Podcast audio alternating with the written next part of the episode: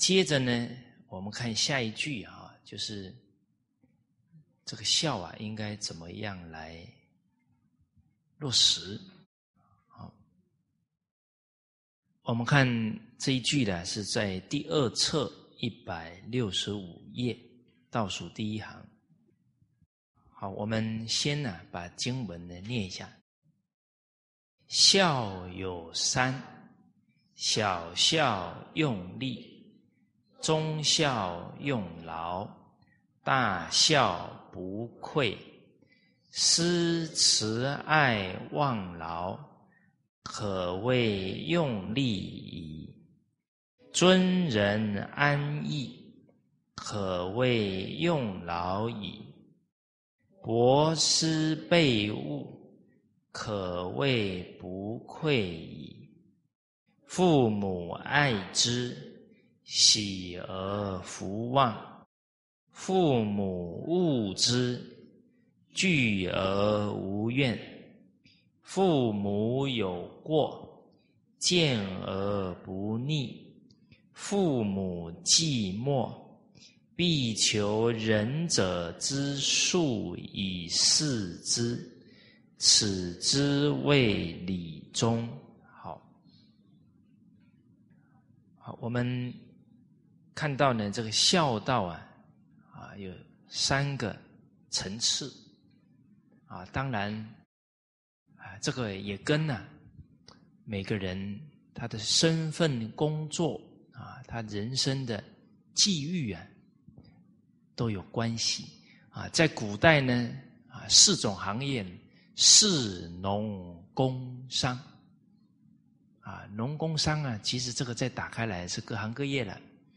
而这个士呢，是指读书人，考上功名，他公务员啊，啊，当官来服务，以至于啊，教育老百姓。他是父母官呢，代表国家啊，像父母一样啊，爱护子民。而老百姓最重要的爱护啊，就是要教育他们。建国军民，教学为先。所以官员他要有伦理道德的修养，他才有办法以身作则啊啊，进而把道理呢给老百姓啊。讲清楚啊，教育他们好。所以以前在以身作则上啊，推举啊这些人才啊，两个字啊是标准，叫举孝廉。孝顺他就有德的根本，廉洁啊他就有做事的修品德，就是不贪污。啊，做人做事的大根大本呢，就在这两个字啊，这两个字不能变呐，这才是人才的大根大本呢。人才用口才来看，哇，那现在选举选出来很多都是政客啊，都谋私利的，叫巧言令色，嫌疑人呐。人才用学历，这也不一定判断的清楚。尤其啊，他学历越高，假如没有道德的教化，学历高一定傲慢。那傲慢呢，他就很难跟人相处啊，更何况是去当领导或者主管，就更难了。哦，所以时代在变呢，亘古不变的原理原则一定要抓住。哦，培养好的下一代。孝廉重要啊！团体里面呢，发掘人才、培养人才，也要抓住这一个标准。而农工商啊，这种各个行业啊，他就是用他自己的劳力去付出，来回所得到的啊这些富贵啊财富，再来奉养他的父母。而当官的人，那他就要照顾好百姓，尽他的本分，他的父母啊才感到欣慰。那我们看到这个小孝啊，用力就是用体力，尽心尽力啊去工作。其实啊，这个孝道啊，对整个社会家庭啊影响太深远了。哎，我们的上一代，我父母那一代，我们都可以理解到呢，他们的人生动力啊，就是孝心，读书。为什么那么认真？哎，读好书啊，以后有出息啊，找个好工作啊，奉养父母。让父母早一点不要再辛劳了，啊，他整个人生、学业、事业、家庭的动力呀，啊，家业的动力都来自于孝道。哎，感觉呢，上一辈的人呢，能赚钱呢，他们很高兴，他可以回报父母了，啊，小孝用力，而很多。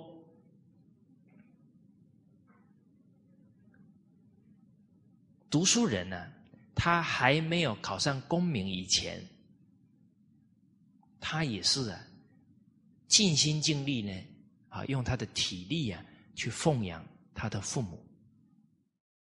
决定啊，只要自己有力量了，不忍心让父母再辛劳。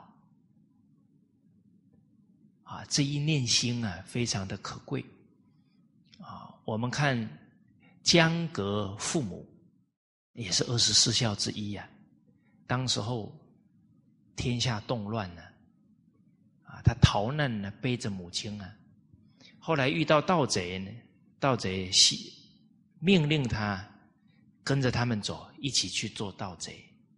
可是老母亲已经年迈了，他苦苦哀求啊，感动了那个盗贼啊，不为难他，而且还不是一次啊。有几次啊，都是这样的情境。其实我们从这里呀，也体会到啊，盗贼能感动，他也有本善呐，是吧？所以有灵芝的生命啊，都能感通。你说老虎啊那么凶，为什么孝子能感通？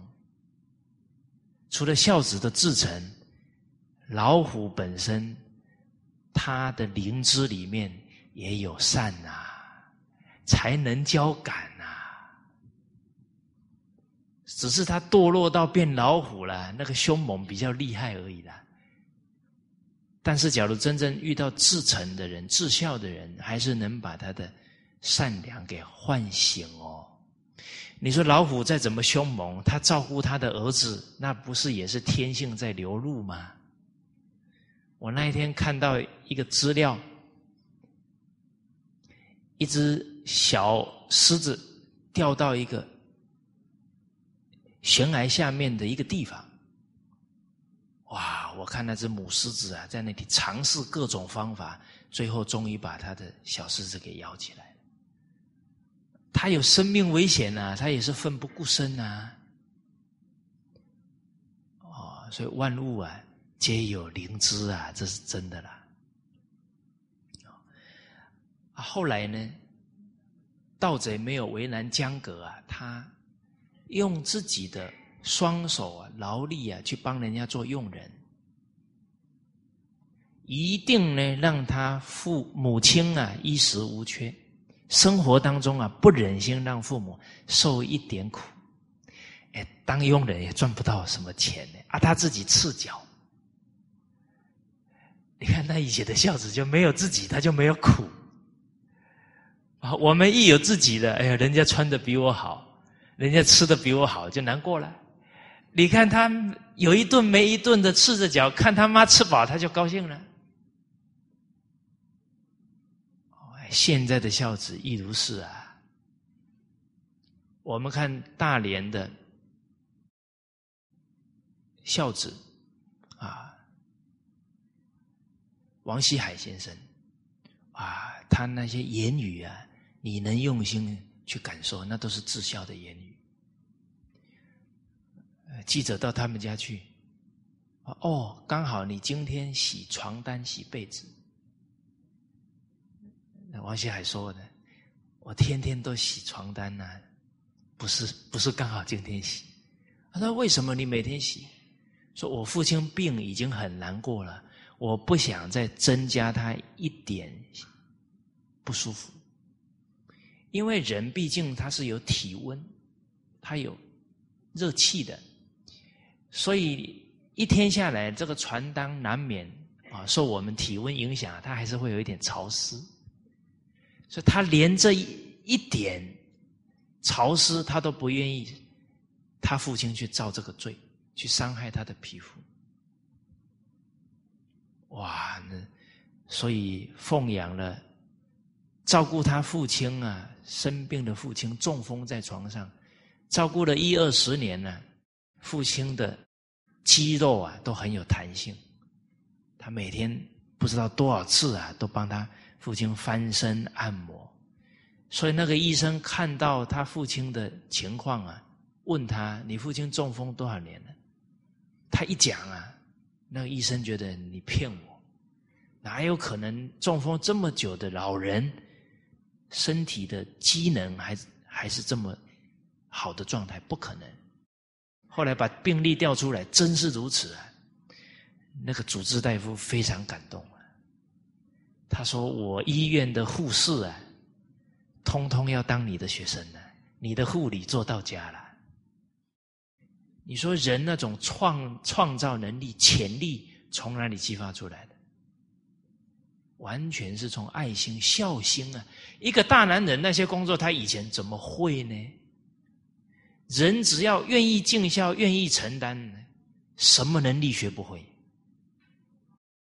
啊！你假如二十多年前给王希海先生说：“你假如拿到个诺贝尔奖，你爸爸的病就好了。”我看他能拿个诺贝尔奖，他真下功夫啊，至诚感通啊！历代很多对民族贡献很大的人，他的根本动力都在孝道。你说范公，他这么苦读，为了什么？早一点认祖归宗啊，孝啊，早一点把母亲接来奉养啊。太史公司马迁千古文章啊，所有的历史全部是跟他老人家学习的，效法他的。写历史、写史记的精神，跟他的文学造诣，不就是因为父亲生前对他的一个期许？他父亲也是史官呢，这么期许他了，那他他当时候受到这么大的侮辱，被受宫刑。诶，读书人说：“士可杀，不可辱啊。”可是他为什么忍住这么大的侮辱？羞辱，不是就是要敬父亲灵前所交代的这个事情，他要把它做圆满，啊，尽孝啊，哦，好，而这个江革啊，这个非常尽心竭力啊，照顾了母亲，后来啊，天下安定下来了。他最后啊，当到谏议大夫啊，啊，那是很大的官呢。他忠诚出于孝子之门，哎，没有机会服务社会，他还是用力的奉养父母。哎，有机会为国了，他希整个为民啊谋福祉啊，谏议大夫都是啊。啊，哪些政策不好呢？啊，为民伸冤呢的一个重要工作了。啊，这是江革。再来指路。啊，他还没有当大官以前，啊，他家里也很贫穷啊。他到百里远的地方把米给背回来啊，奉养他的父母。而当后来父母去世了。他自己啊，在楚国当官，当大官，吃饭呢，钟鸣鼎食啊，很多菜肴啊，可是呢，他却吃不下，啊，因为他父母不在啊，他父母没法吃啊。你看，我们说到这里呀，宋朝是欧阳修的父亲那种心情啊，我们读双纲签表，父亲他的父亲刚好今天吃的好东西啊，啊，他父亲就感叹了：“继而丰啊，不如养之伯也啊。”祭祀的时候。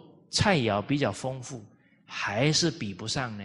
父母还在世的时候啊，能够啊这些粗茶淡饭，但是是亲手啊奉养自己的父母。所以这一些富贵的享受啊，反而不能让他觉得快乐。这种外在的乐啊，都是短暂的，不是内在。从内心涌出来的喜悦，跟性德相应的喜悦啊，是从内心出来的，而且是一辈子都会快乐的事情。哦，而子路啊，觉得当百米复米回来，百里复米回来，看着父母在那里吃的很感动、很很欣慰的时候，啊，那种喜悦他终身不能忘。所以古人呢，忠孝啊做的非常的彻底，绝不忍心啊让父母受累。你看这一份心呐，真的我们看了我们这个时代的人，年轻人生大惭愧。你看我们读书也要父母操心，还要让父母去学校，啊，做事业了。还要让父母去去张罗这个张罗那个，甚至还让父母去帮找工作。父母年龄那么大了，你还让他那么辛劳啊！甚至于生了孩子自己不好好养，还还给父母，那老人家的腰酸背痛呢，我们还觉得应该的。你说真是啊，堕落到什么程度了？父母身体比较弱了，说不能奉养啊，不不能带这个孙子，还被媳妇怨一二十年。你说这媳妇跟儿子是颠倒了，自己正当年轻，不承担起这个责任，孩子你生的，你要负这个天职，不负天职了，还还让。老人这么辛苦，还视为应该的，你说人不学啊，真是错误到所以然的程度了。可是你看古人，只要自己有能力了，绝不忍心让父母再有一丝一毫的辛苦了。在古代呢，有一个孝子啊，叫毛毅。好像啊，也是庐江一带的人。这庐江一带啊，历代都出圣哲人了。就是这些圣哲人呢，他们的出生地啊，真的好像那个地方啊，代代都有出圣贤啊，一方水土啊，养一方人，这青山绿水啊。还是很长养人哦，尤其这个自然环境好啊，人从小啊宽心胸宽阔，哎，仁者要山，智者要水，哎，又有山又有水哦，这仁慈跟智慧啊，在大自然的教化当中啊，无形当中提升起来了。陆机呀，也是庐江一带的人，要出这么多孝子。千年之后呢，又出我们师长这样的孝子。哦，好，所以有自然的教化，再加上啊文风鼎盛，这个重要。就那个地方呢，整个中华文化就一直传承下来，没有断过，代代都出圣贤人。这个毛毅当时候呢也是遇到乱世，结果啊，朝廷呢下檄文呢，请他去当官。他接到朝廷的檄文呢，他就有俸禄了，他就很高兴，啊，喜形于色啊。结果他的一个朋友啊，很仰慕他的德行啊。结果听说啊，他接到那个檄文的时候啊，脸上很喜悦啊。这个张凤就觉得呢，原来啊，他也是追求功名利禄，就觉得啊，我已经看错他了，还把他看得这么有道德。结果过了一段时间呢，这毛毅的母亲去世了，他就守孝。守孝完，啊，古人守孝是三年呢，朝廷啊就又下檄文呢，要叫他去当官，结果他终身呢都没有再出来当官。后来这个张凤啊，了解到这个情况啊，自己非常惭愧啊。他说：“当时候啊，误会啊毛军呢，他那个笑啊。”不是因为自己有俸禄有钱呐，是什么？母亲不用陪着他挨饿了。可是母亲去世了，他就终身守节义啊，他不出来了。啊，所以他们这个道德学问呢是很通权达变的。我们自己要守节义，也不能把老母亲给拖累了。啊，当然他出来当官也是。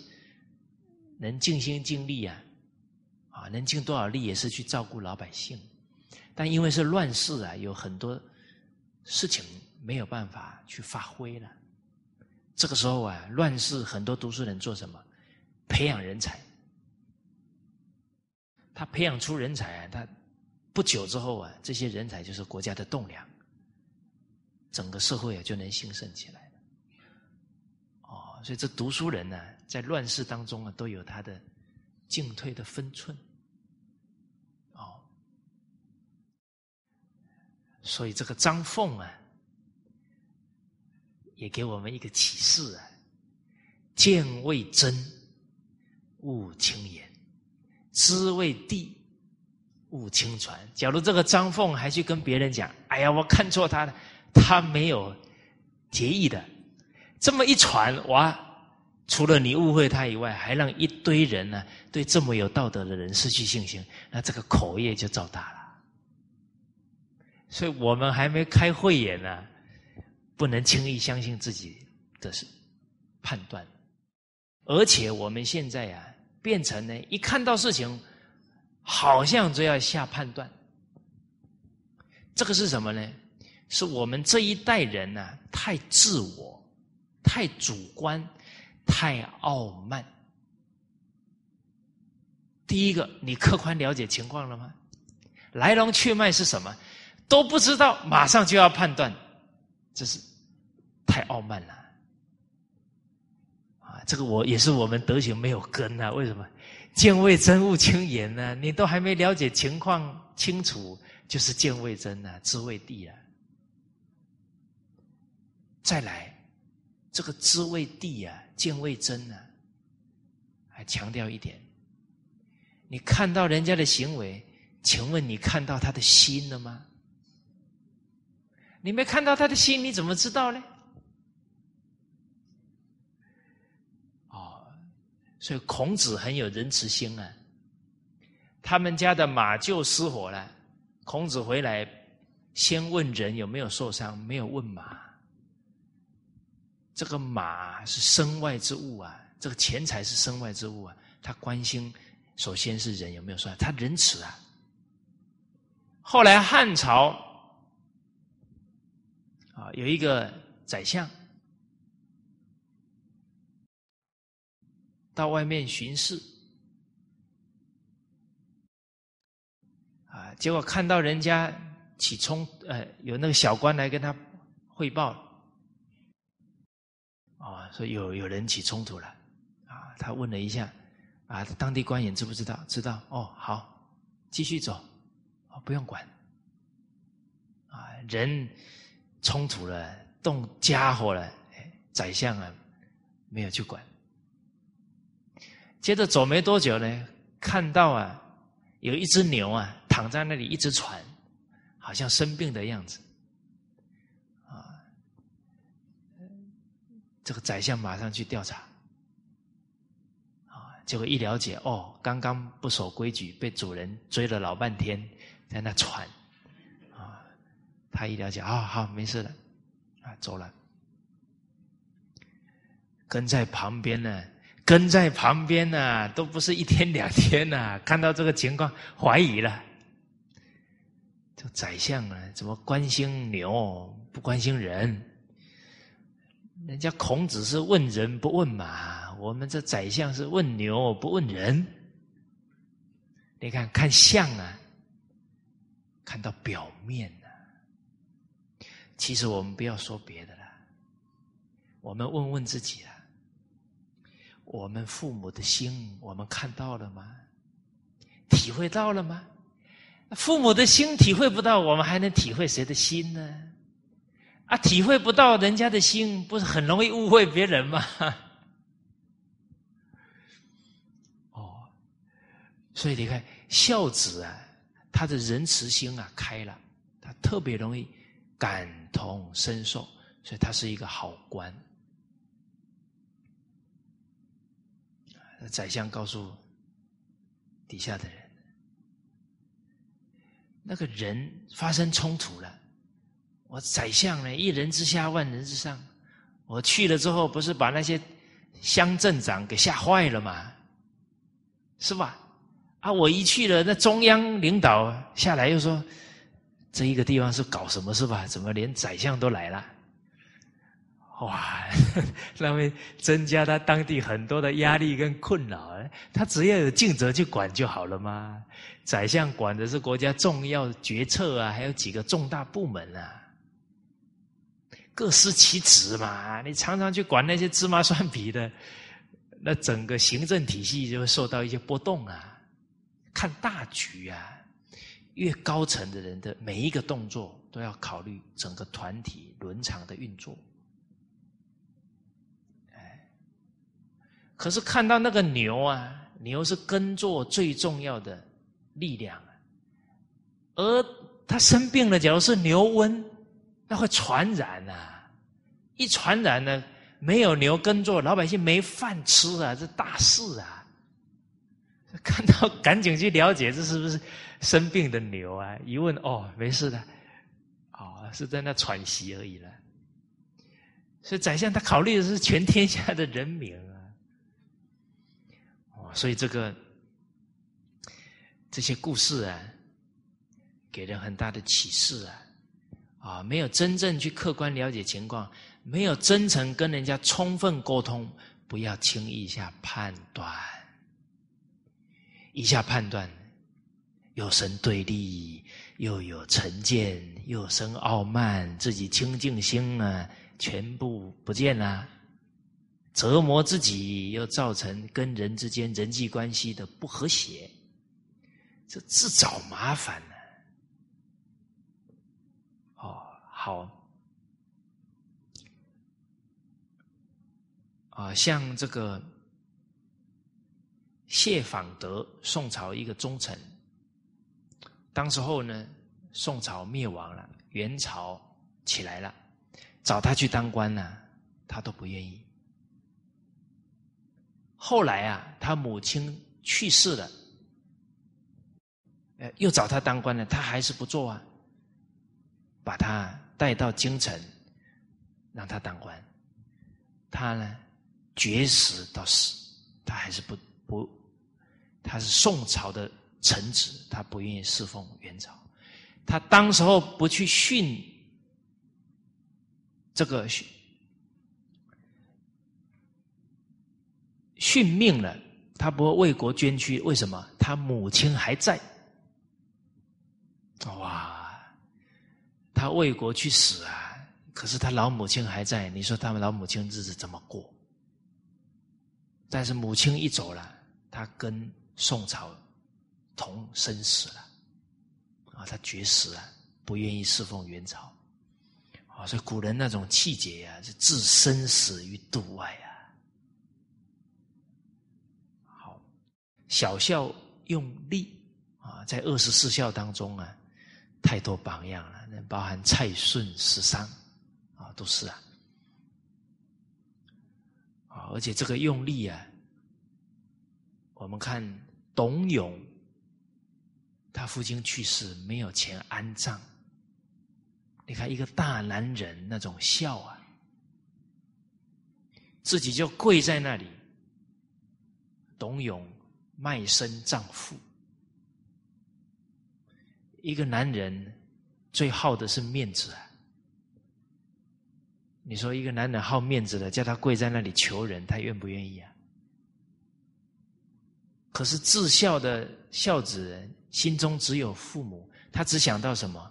我父亲还没安葬，只要能给我足够的费用让父亲安葬，我可以到你们家去做仆人。有这种心境的人，他的道德学问都不差的呢。可是你看，为了敬他的孝师啊，什么事他都能做，他不考虑自己。就是这二十四孝啊，那一念无私无我，就是只有父母啊，那感天动地啊！你看，感得织女从天上下来，帮他一起去做工，很快的就把这个布都织好了。这感动天地鬼神呐，所以这些故事都是孝悌之志啊，通于神明，光于四海，最好的例子了。忠孝用劳啊，这个劳呢啊，在书上啊啊有讲到啊，就是用功啊，叫功劳功劳啊，啊指呢一般公务员啊，读书人呢。为国效力，啊啊！你要把本分事做好，啊，多付出一点，为国家建建功立业了，忠孝用劳，大孝不愧。这个不愧啊，啊，底下呢就开始有做解释。我们看呢，说到呢，施慈爱忘劳，可谓用力。这个为人子时时念念不忘呢，成长过程当中父母的慈爱，父母所付出的点点滴滴呀，他念念不忘。只要能够让父母得到他的奉养，他忘记了自己的辛劳，这个就是啊，可谓用力呀。尊人安逸，可谓用劳矣。这个尊人啊，遵从仁德啊，遵从圣贤这些教诲。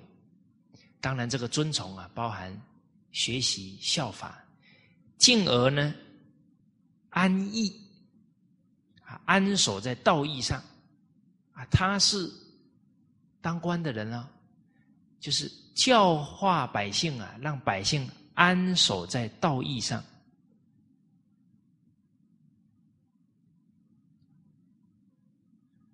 这个算是啊，教化好人民啊，啊，这是功在国家了啊，所以这是用劳啊，用功劳啊，可谓用劳矣。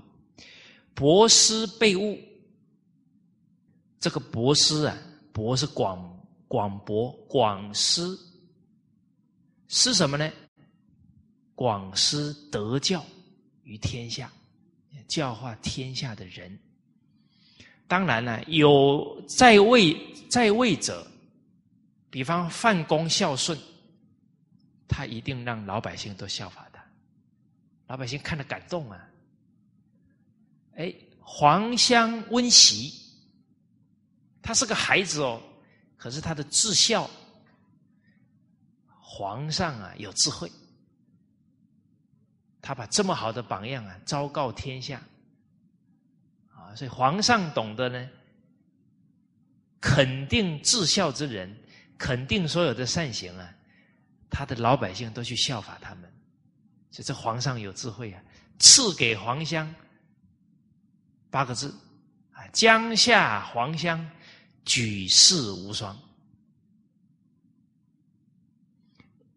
所以姓黄的人士啊，叫江夏堂。啊，有没有姓黄的学长？你还不知道你是江夏堂？啊，认祖归宗哦啊！啊，自己的堂号啊要知道。而且啊，我去年呢，还到我们马六甲皇室宗亲啊，办了一个课程，就是以孝道为主啊。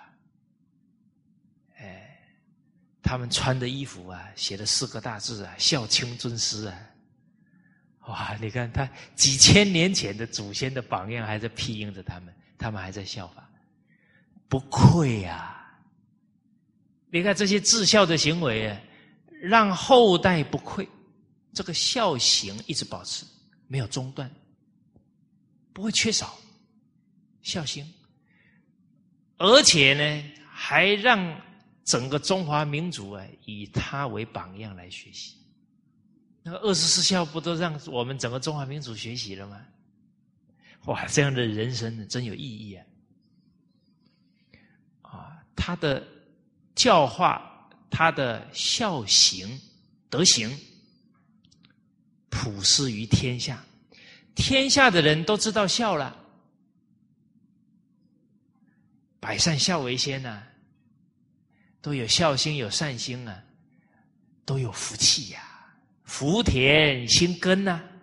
所以老百姓一尽孝，他就有福气，他就能够呢拿着啊这些财物啊、食物呢去奉养他的父母，因为丰衣足食啊，啊老百姓都善良，风调雨顺，丰衣足食，所以可以。奉养在世的父母，父母去世了呢，也可以去祭祀父母，啊，所以这个是博施啊，备物啊，老百姓有孝行呢，都拿着食物去奉养父母了，啊，甚至于是立身行道，啊，成就德行，啊，成就功业去供养父母，啊，这可谓。不匮啊，不匮乏财物去供养父母啊，不匮乏孝行功业啊，去供养奉养父母了。接着说到呢，父母爱之，父母爱护我们，叫亲爱我，孝何难呢？这个喜呢，就是要欢喜的记住父母的。付出跟恩德，啊，不能忘怀，啊，不能忘怀呢，成为生命的动力，啊，提升自己的智慧、德行、能力，啊，以后啊，奉献社会，啊，让父母啊感到最大的荣耀跟欣慰，啊，所以这里讲啊，喜而不忘啊，我们现在。差多了，现在呢，忘得干干净净了，啊，一点芝麻蒜皮的小事啊，不高兴了，记父母的，记这个怨呢，怨父母啊，都心里面呢，都是充斥这些埋怨呢，都是一些小事情，记怨记恨。所以变成了倒过来了，忘恩记怨，这个就不像啊为人子啊，就不像人啊。父母的付出视为理所当然，啊，父母哪做的哪里我们不高兴了、不接受了，怨气很大，啊，所以看到这些京剧啊。有羞耻心的人呢，真的无地自容啊！赶紧调整了，不能颠倒了。父母物之，父母不能接受我们，厌恶我们，那可能是一时啊，可能我们做错了，啊，可能我们一时啊，他们不能认同，啊，亲人之间呢有误解，这也是有可能产生的。但是惧而无怨，这个惧就是戒慎恐惧啊！哎呀，我有哪里做的不好？啊，就像大顺呢，如沐豪气呀，流眼泪，哦，然后呢，这个反省自己是不是有哪里还做的不够？哦，决定啊，没有丝毫的怨恨，而这个惧呢，就是提醒自己啊。战战兢兢，做得更好。古代汉朝啊，有一个孝子叫薛包，啊，他是好学笃行，很遵从圣贤的教诲，啊，好学了，当然他也有德有智。笃行就是呢，求学问很扎实。学会的东西呀，一定去落实在生活、工作、处事、待人接物当中。而他的母亲啊，去世的早，后来父亲啊，续弦呢，这个后母啊，不能接受他，啊，结果呢，他父亲跟后母啊，就赶他出去，他呢，也是啊。如沐豪气的哀求啊，结果父母还让棍子打他，最后没办法了，他才离开，住在旁边，还是不忍心啊，离开父亲继母。结果他住在隔壁呀，每天还回来晨昏定省啊，洒扫庭除。他父亲跟继母啊，还是不高兴，又是骂他，他又不忍心让父母啊生气，哦，怎么办呢？搬到这个乡里里门那个地方，哦，你看父母不接受他呢，他还想到呢，啊，先顺啊，要搬远一点。结果搬到里门，还是固定啊，每天回来请安，差不多这样啊，坚持了一年，父母啊，生惭愧了，精诚所至，金石为开啊，这个至孝还是唤醒父母的善心了，而把他让他回来了。最后呢，成为汉朝的大臣，哦，惧而无怨。啊，我记得好像还有另外一个宋朝的大臣，不止对父父母是这样，他兄弟啊，打他打到啊头破血流啊，没有丝毫放在心上。后来他。飞黄腾达了，当了大官了，照顾曾经把他打打的头破血流兄长的后代呀！哇，古人那种孝悌胸怀啊，令人感佩啊！啊，这个惧而无怨，父母有过见而不逆，父母有了过失啊，劝谏，但是呢，劝的时候啊，决定不会让父母。火冒三丈啊，这个气坏的身体不会这样，他言语还是很柔和啊。这个逆就是不忤逆，在劝谏父母上呢，我们之前呢有讲过《论语》啊，夫子说到“事父母积谏”，啊，我们复习一下啊，“事父母积谏”。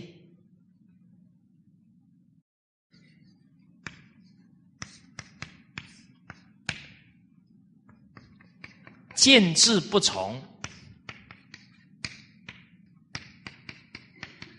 又进不为，劳而无怨。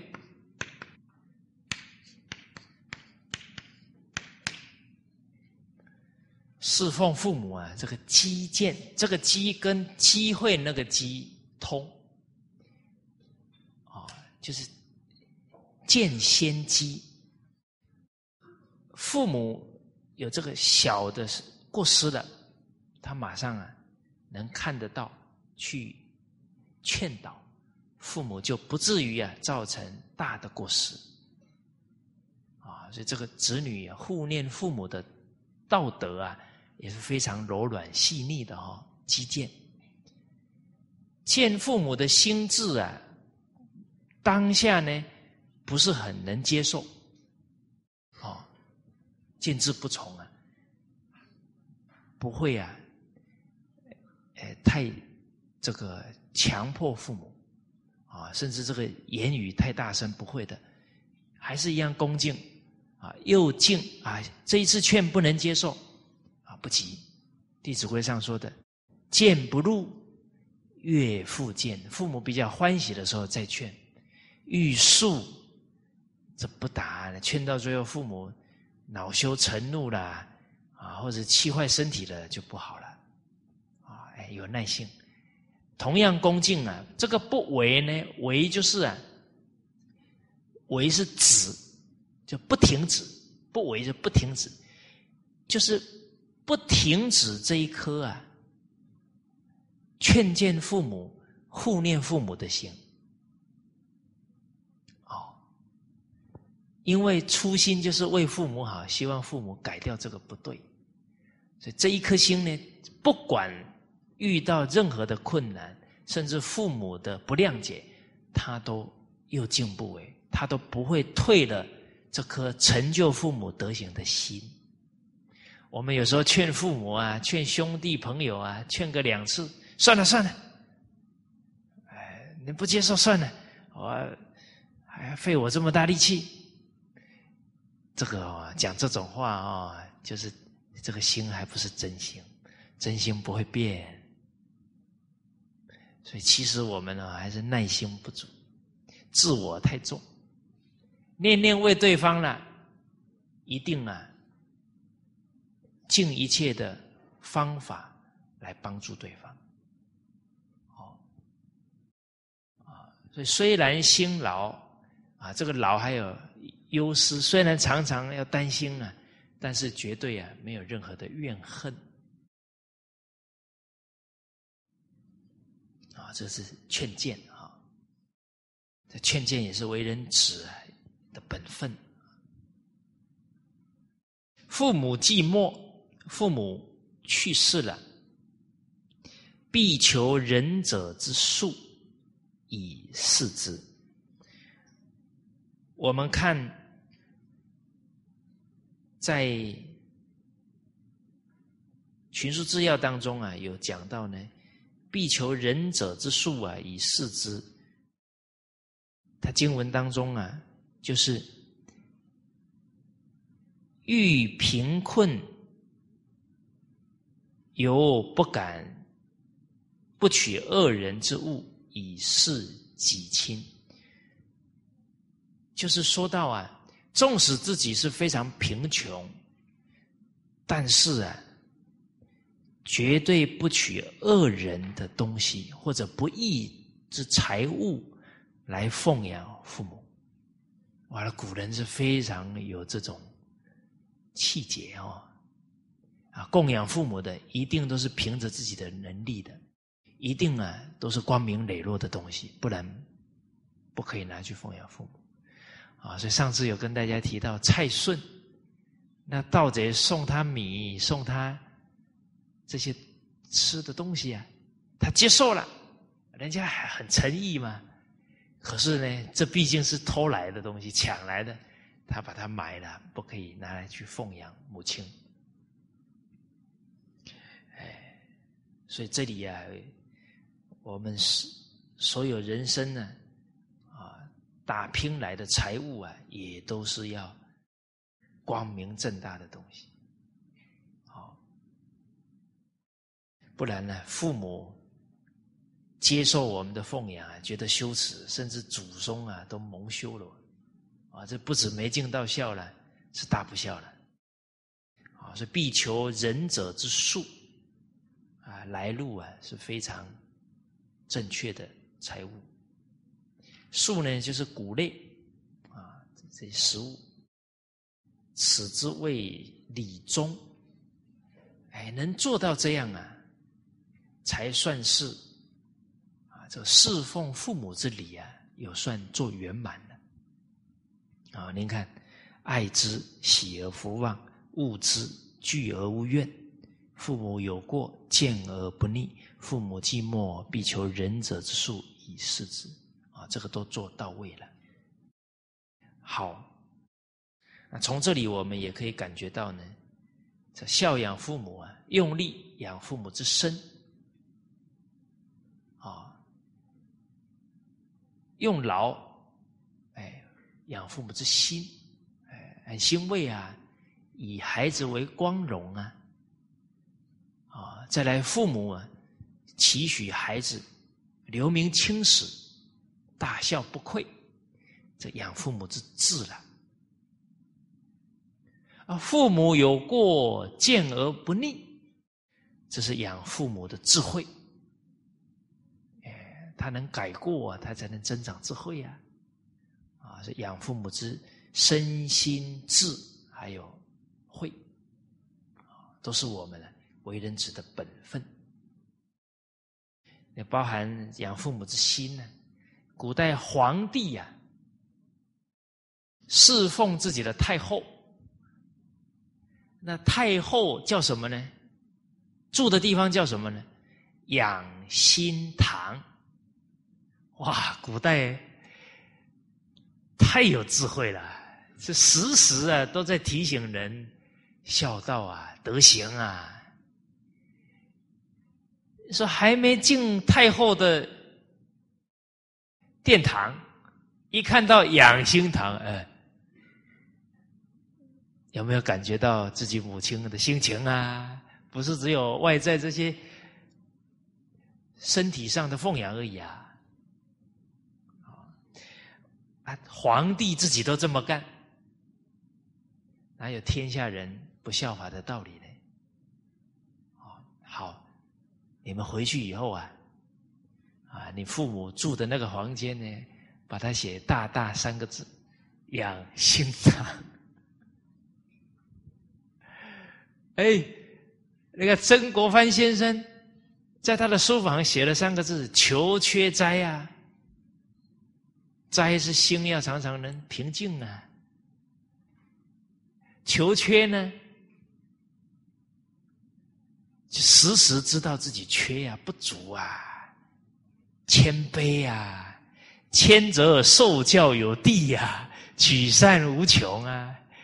你那个杯子里面的水满满的，怎么倒进去呢？进入书房，虚其心，受天下之善呐！你要谦虚，才能接受历代圣贤人的教诲啊！时时觉觉得自己不足啊，渴望圣贤智慧，求缺斋啊！曾国藩先生学的好啊，人家时时都是谦卑的心。跟圣贤人学，还有跟古跟一切人学，啊，曾文正公有一个习惯呢，每天写日记，啊，贩夫走卒谈的东西，只要对他有启示，他都把它记下来，真是用心当官呐！贩夫走卒的生活心情，他都了解了。他以后要照顾各行各业啊，他可能两句话就想讲到这个老百姓的心田里面去了，讲的那个老百姓陪着他流眼泪啊，大人啊，你真理解我们，处处都是学习啊，你把天下人放在心上啊，什么你都觉得对你有启示。哎我们不能在这里学。啊，哦，这个教师工作坊，那是老师学的，不干我的事。啊，这个，哦，企业家课程啊，那我不是企业家，不干我的事。啊，哦，这父母课程，我还没结婚，这不干我的事。你看，我们心上到底装谁了？你还没结婚，你哥结婚了，他有小孩了，你怎么不听？回去分享给他嘞？是你不是老师，你堂哥是老师啊！你不听听一下，你有点肚子里有点东西，讲两句，他说：“哇，你怎么可以讲这么好？”哎，我去跟陈真老师学的，你不就给你堂哥介绍了一个教育界的？好老师了吗？啊，你身边没有人做企业，你听了一堂好好种的课程，你供养他几句，说：“哎呦，你怎么两句就讲到我企业的问题？”啊，你说因为有高人指点，啊，你胡总那些光点，你不就可以介绍给他？可是你不先积累这些学问，你的话人家不重视啊。哦所以胸怀有多大，你学到的东西就有多多。吸收的程度啊，跟心量成正比，跟沉静心成正比。哦，所以爱敬的重要啊，爱心、恭敬心啊，才能学得到东西啊。所以，像我们在学校读书啊，感谢学生呢，因为我们德行能力太太缺乏、太差了。可是他们就每天你在台上呢，那小朋友眼睛瞪很大，听你讲讲故事很专心啊，也怕讲错啊，讲不好啊，是他的好学的眼神呢，把我们这些教书的潜力给逼出来的了。所以是学生在成就老师啊，教而后知困啊，知困而后能自强啊，赶紧充电啊，是吧？学生问的不知道，哦，老师不知道，老师明天告诉你，回去赶快看书啊，翻资料。哦，好，教学相长。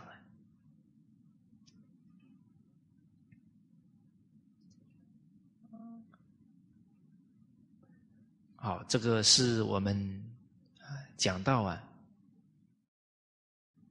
啊，古代确实处处呢抓住机会啊，教化人的德行。啊，刚刚讲到的养心堂、求缺斋，啊，我们再看呢下一句。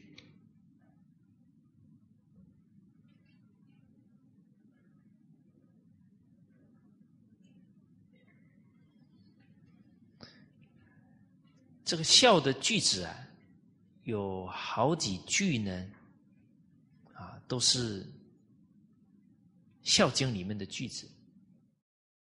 我们先来看呢，这个八十九句啊，啊，他讲到呢，啊，孝啊，从哪里做起？啊啊，然后呢，终于圆满于。啊，立身啊！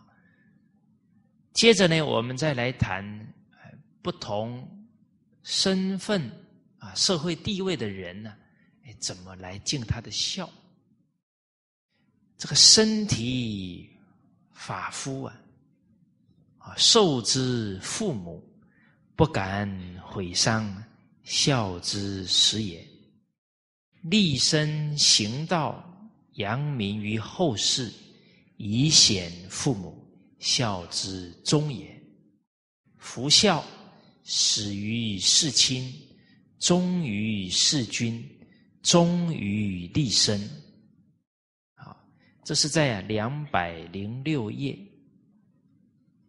我们人啊，为人子的身体、四肢、毛发、皮肤啊，身体的一切啊，都是啊，受之父母，就父母给予我们的啊，不止给予我们这个生命啊，还几十年的养育啊。所以，面对这个身体啊，要非常谨慎去爱护。我们自己回想成长的过程，自己生的病很严重的时候啊，父母亲都是眉头深锁，甚至于啊，父母啊向天祈求啊，啊，不要让孩子这么苦啊，可不可以把他的病啊转到我的身上啊？我相信很多父母啊，在看到。子女痛苦的时候啊，都曾经发过这样的愿誓。啊，周文王啊，把他的寿命啊，给了他的儿子武王，折寿。这这就是父母的心呢。啊，所以身有伤，贻亲忧。我们身体一损伤呢，父母。还有爱我们的人呢，比我们更着急痛苦。哎，大家注意去看呢，确实是这样。有时候我们自己病了，还吊儿郎当的，不当一回事啊。可是父母都是担心我们更严重。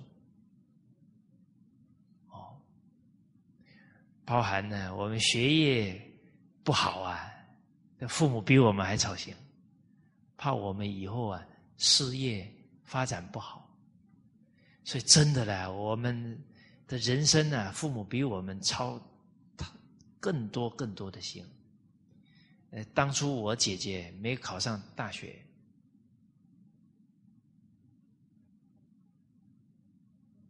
我父亲看得很远啊，就怕三个姐弟呀以后站出去，人家一问。就这个大姐没有大学文凭，啊怕他心里自卑啊，啊，所以说动我姐姐去补习啊。父亲呢看的都很远呐，哎，所以我们人生过程当中啊，太多的弯路是因为不听父母的话，不止走了弯路啊，让父母提心吊胆多少次啊。多少岁月呀？哦，好，你像女女人家，这父母呵护啊，怕我们出出一些事情啊，被人家伤害了，所以你看呢，女孩子晚上出去呀，八点多九点多没回来，你看父母在家里等呢，如坐针毡呐，哎，所以真的是。能体恤父母的心，能体恤父母养育我们过程的辛劳，没有人不孝的啦。真的体会到了，真的是昊天罔极！就这一生能回报一点呢，都是最大的快乐跟幸福了。好，所以不敢毁伤啊，体会到了，不忍心再让父母多担忧了，啊，不敢。毁损、伤害了，这个是什么呢？孝的开始啊，孝之始也。在马来西亚是热带，可是啊，比有春夏秋冬的地方容易感冒。第一，冷气，你一吹冷气一出去又很热，你看哎又进来。就在那冷热啊当中交替呀，一不小心就感冒。所以真的身体发肤受之父母哦，吹冷气啊，会加一件外套。哦，当然了，每个人体质不一样啊，像我一定要加，哎，保暖好。然后呢，为什么马来西亚容易感冒？第二点，因为呢，太轻忽了。啊，为什么轻忽？啊，都是夏天嘛。啊，你越越没有警觉性啊，越危险。所以最危险的地方就是最安全的地方，最安全的地方就是最危险的地方。这个在《易经》里面都有讲到，“为为者安其位者也啊，亡者保其存者也。”谁最危险？就是那个觉得自己很安稳的人最危险。谁会灭亡？就是一直想着一定不会灭亡的人最容易灭亡。那个每天想危险啊，危险啊，那个人最不危险。哎，这个易经里面讲，齐王，齐王，系于包商啊。那个每天说，哎呀，危险，戒慎恐惧，防微杜渐，这样的人呢，每天念着危险，危险。这样的人稳若泰山，包桑啊，就是好像把绳子系在那个桑树啊，大桑树上面，很稳，没有什么危险。哎，你看我们为什么常常端个东西呀，都把东西给摔坏？轻忽嘛，掉以轻心嘛，啊，哎，小事还没问题。这个时候都会出事，啊，没问题，包在我身上，哇，两天忘了，哎，一个礼拜，人家说，哎哎，那件事，哦，我忘了，对不起，轻忽了，啊，还是都要很慎重，凡出言，信为先，拿个本子记，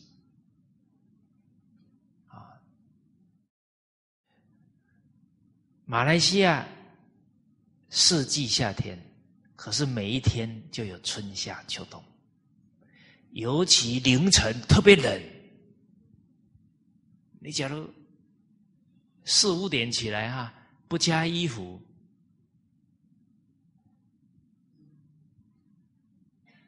一定感冒。哎，有人说：“嘿，我没有嘞，你没有哦。”是呢。寒气进去还没发作，是啊，等你这个寒气三年五年积到一定程度，你就变体质就衰了。哎，什么时候进去你没看到而已啦。哎，人往往都是哦，体质已经哦弱很弱了，才警觉到要保养。好，我就别啰嗦了啊。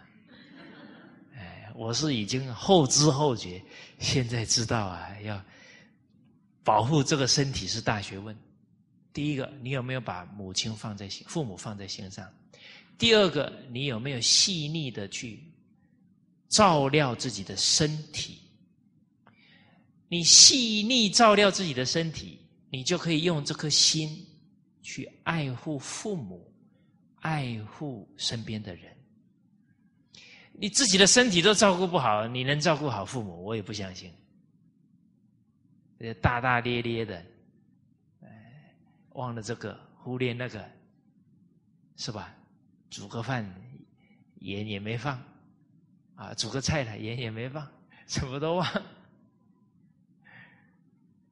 尤其你看老人，牙齿比较不好了，你都体恤不到了。这煮那个菜都不好咬，父母又不好说你，怕你生气，脾气又大，啊，出去出去，哎，旅游回来买一些特产，又是腰果，又是松子，父母这咬不动。其实啊，拿回来不是父母爱吃的，是自己爱吃的啦。我们心其实挺粗的啦，好，要柔软。好，接着说呢，立身行道啊，扬名于后世。啊这个立身呢，这当然呢，树立好的道德行，进而啊，建功立业。啊，对社会有建树。啊，行道。啊，行的是啊仁慈大道啊正道，这样子呢，名声呢就会显扬啊，所以以显啊扬名于后世啊。很多读书人呢，在他在世的时候啊，就扬名了。像范公啊，在世的时候啊，老百姓就给他立祠啊，要祭拜他了。就是那种德行感动到啊他生前呢，人家就帮他立祠立史祀了。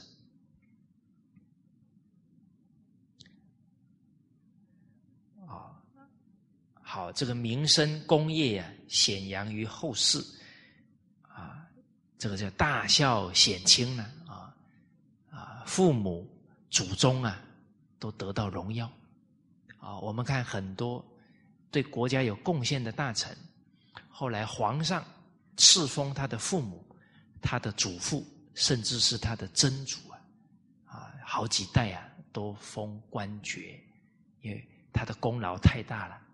而他的功劳，就是因为有父母、祖父母这些祖先的教育，才能够成就这么样的人才。所以古人啊，这些祭祀啊，包含封爵位啊，都不忘不忘本，都是饮水思源，非常可贵。啊，这个是孝之终也啊。能大孝显亲啊，这个孝啊，达到啊最终的目标啊，比较圆满了。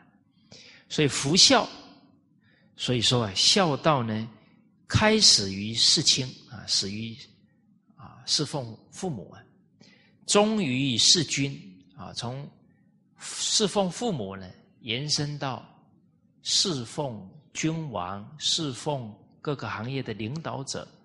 啊所以延伸推广到呢，侍奉君王领导者，忠于立身啊，最终呢圆满于立身行道啊。所以从这一句啊，我们就可以知道下手处啊，从不敢毁伤身体啊，到奉献社会啊，大孝显亲，而每一个行业、每一个身份呢。他尽孝的这个做法是有差异，当然存心是一样的。我们看这九十句呀，里面呢提到的是一般公务员的尽孝啊，里面讲到的啊，我们呢这个在四章里面呢啊，我们来看一下，故以孝事君。则忠，以敬事长则顺，忠顺不失，以事其上，然后能保其入位而守其祭祀，盖世之孝也。其实，这个孝道的教化啊，在整个华人的心里啊。啊，是升值的很很稳固的哦。你看，在华人的社会呢，他纵使不孝啊，你骂他不孝呢，他还很生气啊。他是不孝，你说哎，你还做了点孝行啊，他还很高兴。哦，中华的儿女啊，只要能早一点遇到。经典孝道的教诲啊，他就早一点觉悟起来了。啊，这个播种啊，还是非常重要啊，唤醒人的良知啊，所以非常这感谢也感佩啊，我们诸位学长们呢啊，都是除了工作以外啊，还是尽心竭力啊，在弘扬孝道，弘扬中华文化啊，这个都是啊。为下一代培植做人的大根大本。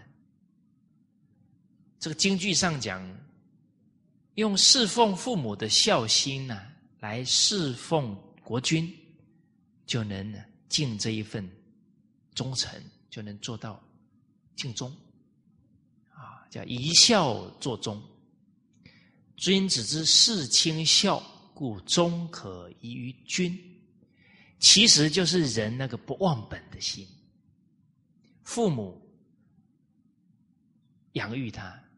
对他有恩，国君对他有知遇之恩，而且国家呢，第一来给他爵位，啊，给他官位，再来呢，给他俸禄，而这个俸禄呢，让他能孝养父母，照顾整个家族，啊，所以这一份知遇之恩，还有这一份呢，啊，给予。俸禄啊，让他养家糊口，啊，照顾家族这一份恩，啊，他终身呢不敢忘。报恩呢，所以能尽忠。啊，人这个不忘本的心一起来了，事君则忠。啊，跟人一交往啊，也是这个态度。朋友对他有什么恩呢？念念不忘。而我们古圣先贤呢，对这个人性啊，非常的了解，啊，他了解到呢，整个人啊，在社会当中啊，能不能跟人相处的和谐，最重要啊，在他的家庭的教育，啊，因为他在家庭里成长啊，少成若天性，习惯成自然，啊，他在家里对父母孝顺。他一出社会就能敬忠，他在家里尊重长辈，他出社会就能顺从领导者。啊，所以这里讲到了以敬事长则顺。啊，你看，在一个大家族里面呢，看到这么多长辈啊，啊，都是啊，长者先，幼者后。啊不管是走路啊、吃东西呀，都是长者先，幼者后。他从小就这么做，那一看到长辈，他不知不觉的、很自然的，长者你先请，啊，长者您先说，啊啊，长者您先用，就变成他他的习惯了。可是我们现在看呢，很多年轻人呢，对长辈发脾气呀，很傲慢呐。我们看的都很惊讶，后来想想，不能怪他们，没学过，小家庭啊，所以呀，小家庭好不好？现在都是小家庭啊，你不要乱赶流行，是不？赶流行了，一般呢都会赶错。现在赶流行的人，我看痛苦的人多。赶流行买名牌的，不止他痛苦，他先生也痛苦，他家里人痛苦，是吧？他花了钱呢，家里负担很重啊。这赶流行啊，要会判断呐。什么家庭啊，比较能够真正让孩子学到？做人做事的正确态度，最少要三代同堂。哎，现在想想啊，感激父母啊，几十年都是奉养爷爷奶奶，我们才能学习的这么自然的孝道啊！不然我们去哪学？才能一看到老人就升起恭敬心，好像看到自己的爷。看到老者就想到爷爷，想到奶奶；看到年龄比我们长的长辈就想到姐姐，就很自然的恭敬就起来了。所以我们教导孩子啊，要从小教这个恭敬的态度。了凡四训当中啊，说到举凡年高德高、位高、势高者，都应该尊重。年龄大的、德行好的、地位高的、啊见识广博的，都应该尊重。而这个尊重啊，自己得最大的利益。一来有孝敬的处事态度，啊；二来你越恭敬人呢，那长辈会把他的智慧啊和盘托出来成就你，好。所以这样呢，以孝事君呢，以敬事长，这样忠顺不失，啊，有忠诚，啊，有这个。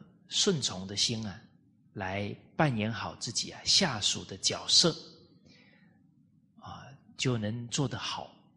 不失呢，就是没有过失，啊，没有缺憾，没有做的不到位的地方啊，来以示其上啊，来侍奉他的领导者，然后能保其入位，这样就能够啊。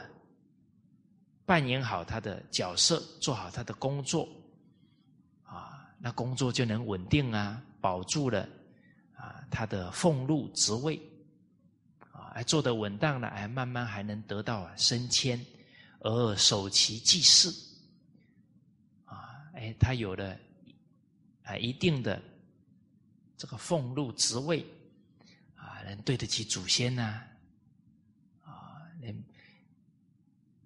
祭祀的时候啊，哎，要用至诚的心呢，报告祖先呢，啊，这个子孙做了什么事情啊？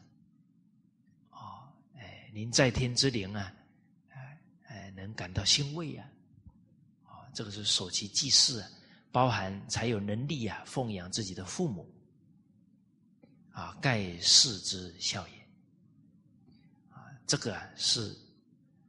一般公务员、世人呢，应该尽的孝道啊。所以读到这里啊，假如我们不教导孩子孝敬的心呢，他这一辈子啊，不可能有成就，什么事都做不好啊。而且呢，在团体当中啊，很可能以下。犯上，啊，那这样的孩子啊，可能要操一辈子心了。所以要帮助孩子啊，从根本，啊，从德行的根本呢，孝悌啊，教起。哎，他都很大了，怎么办？有开始就不会嫌晚。我曾经接触一些成人，他说他以前呢对领导很不满，后来啊，他学《弟子规》，懂得孝顺了。哎，这个孝心一长啊，他懂得去体恤他的领导了啊。以前只是都是很狭隘的、执着己见的在看事情啊。现在他说啊，原来领导有很多不容易啊。啊，我以前那些言语啊，也比较冲、比较忤逆。他一调整呢，反而那个君臣关系就改善了。所以啊，治病啊，要从病根救起。什么是病根？不孝不敬，这个一解决掉了，夫妻关系呀、君臣关系啊、朋友关系啊，迎刃而解。好，我们再看这个八十五句啊，它是对一般庶民老百姓啊，啊，尤其呢，古代是以农立国啊，农民啊，他怎么奉养他的父母？哎，这里讲到啊，好，我们念一下啊：因天之道，分地之利，谨慎节用，以养父母，此庶人之孝也。故治天子至于庶人，孝无终始，而患不及者，谓之有也。这个遵循呢，那农民呢要顺天地啊的这个时节呀来耕作啊，所以利用节气的自然规律啊，然后呢又充分分辨土地的好坏啊，土质啊，它适合啊种什么样的作物啊，来发挥啊这片土地呀，叫分地之利啊，当然能获取最好的收成啊，然后谨慎节用。这个谨慎呢，谨慎自己的言行啊，都遵从啊礼的教化。节用呢，就节省开支用度，不奢侈。啊，小富由勤俭，你只要勤劳节俭呢，一定会积累财富，不可能会穷的。大富由天，哦，你要大富大贵啊，那。老天安排啊，其实最重要的就是自己呀，积功累德啊，可以赶来这样的福报。老天爷很公平呢，他不会大小眼呢，谁真有福的，他才降福于他呢，不可以用贿赂的了。然后拜很多东西哦，老天爷保佑我，那叫看扁了老天爷了，是吧？他怎么能接受你的贿赂呢？正大光明，才能做神呐！啊，好，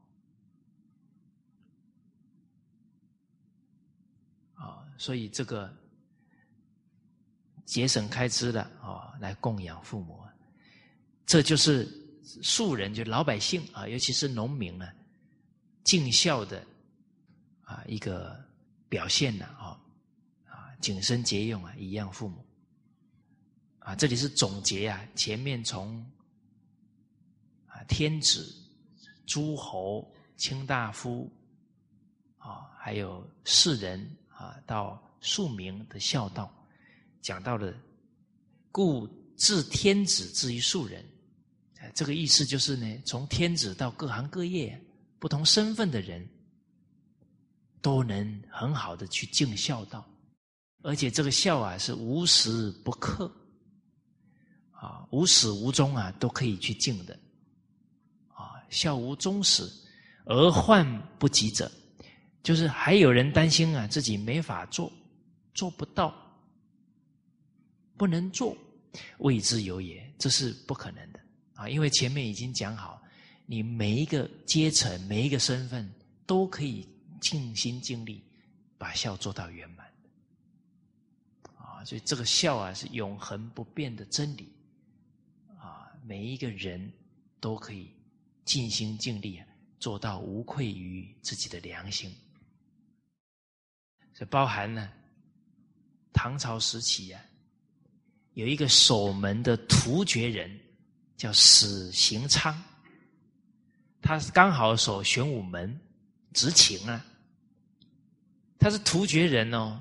其实我们看到这里就知道啊，唐朝的兴凶啊，所有的异族啊都愿意啊到这个国度来成为这里的子民啊，哦，在执勤的时候啊，刚好吃饭的吃着吃着呢，就把一些比较好的食物啊就放在一边不吃了，啊，人家问他啊你怎么不吃了？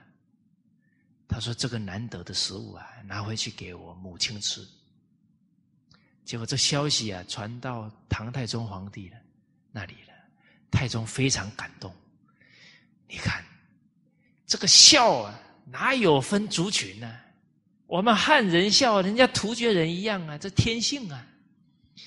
太宗很高兴啊，马上赐给他一匹马，然后呢，还赐给他一些食物。专门是给他的母亲的，啊，叫了一个孝子。我说太宗啊，真不简单，这么一赏啊，天下人啊都愿意啊效法他的这个史行昌的孝行了。好，所以大家在学校教书啊，带班的人，你把一个孝行一赞叹呢，其他同学啊可以效法。或者啊，有一些非常难得的孝行啊，你把它讲去给学生听，或者呢，把那个录影像啊放给孩子看。啊，最近大陆一个少女啊，孟佩杰，四岁当养女哦，八岁的时候呢，养母瘫痪，脊椎出问题，完全不能动，没有自理能力。她才八岁呢，照顾了十几年啊，现在母亲啊还很好啊。八岁的女孩。背他母亲啊，他母亲比他重几十公斤啊，我们都很难想象她日子怎么过来的。可是你看那小女孩笑得很灿烂，她说只要母亲还活着，她就觉得很欢喜。她一进门还能看到母亲，她就很欣慰。啊，难怪是孟子的后代啊，不简单呐！每天固定啊。要帮他母亲做仰卧起坐两百下以上啊，帮他母亲做那个拉腿啊两百五十下以上啊，不是做一天呢，做了十几年了。八岁的女孩站上去煮饭呐，太矮了，就光是站上去跌下来好几次，都摔伤了，摔流血了，都笑着给他妈妈讲没事。八岁的女孩去买菜，怕忘记啊，自己把那个菜编成一曲一曲曲子啦，说什么样子的是什么，什么样子的是什么呢？那个八岁的孩子，我们看的是动容啊。孩子，你看那个无穷的潜力，就从这个孝心出来。他怎么知道买菜？他怎么知道煮菜？他怎么知道护理？全部是孝心激发出来的。好。那今天呢，就先跟大家啊分享到这里，好，谢谢大家。